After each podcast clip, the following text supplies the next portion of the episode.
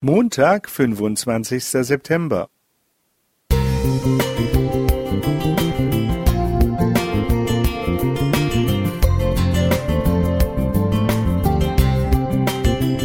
Ein kleiner Lichtblick für den Tag.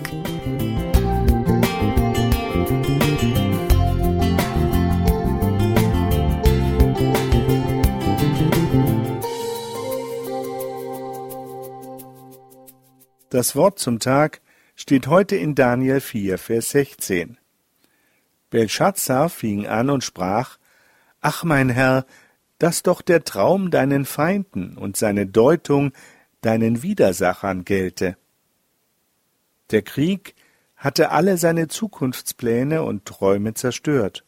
Sein Heimatland war verwüstet, seine Familie tot, und er selbst war ins Exil nach Babylon verschleppt worden – seinen hebräischen Namen Daniel, das bedeutet mein Richter ist Gott, hatte man durch einen heidnischen Namen ersetzt, nämlich Belshazzar. Bel schützt den König.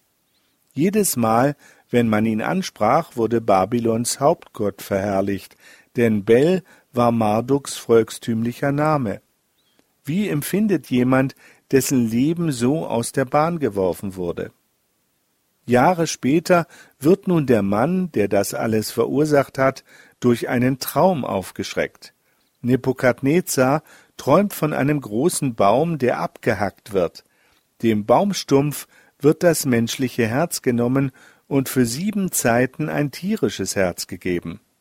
Daniel deutet diesen Traum sofort als Gerichtsbotschaft für den König. Nebukadnezar soll für sieben Jahre Königswürde und Verstand verlieren und wie ein Tier leben, weil er Gott, den Höchsten, nicht verehren wollte. Welch eine Ironie, dass gerade Belshazzar dem König sagen muss, dass der Gott Bel ihn nicht schützen kann. Daniel ist entsetzt und erschüttert. Dabei könnte er sich doch freuen, oder? Endlich zahlt Gott Nebukadnezar alles heim, was dieser ihm und seinem Volk angetan hat. Rache ist doch süß, und der König hat die Strafe wirklich verdient.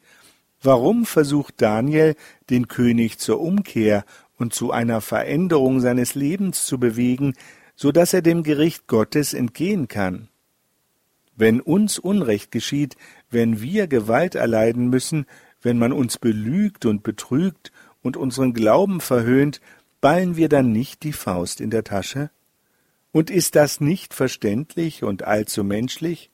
Wer kann in so einer Situation vergeben oder sich sogar wünschen, dass es denen gut geht, die ihm dies alles angetan haben?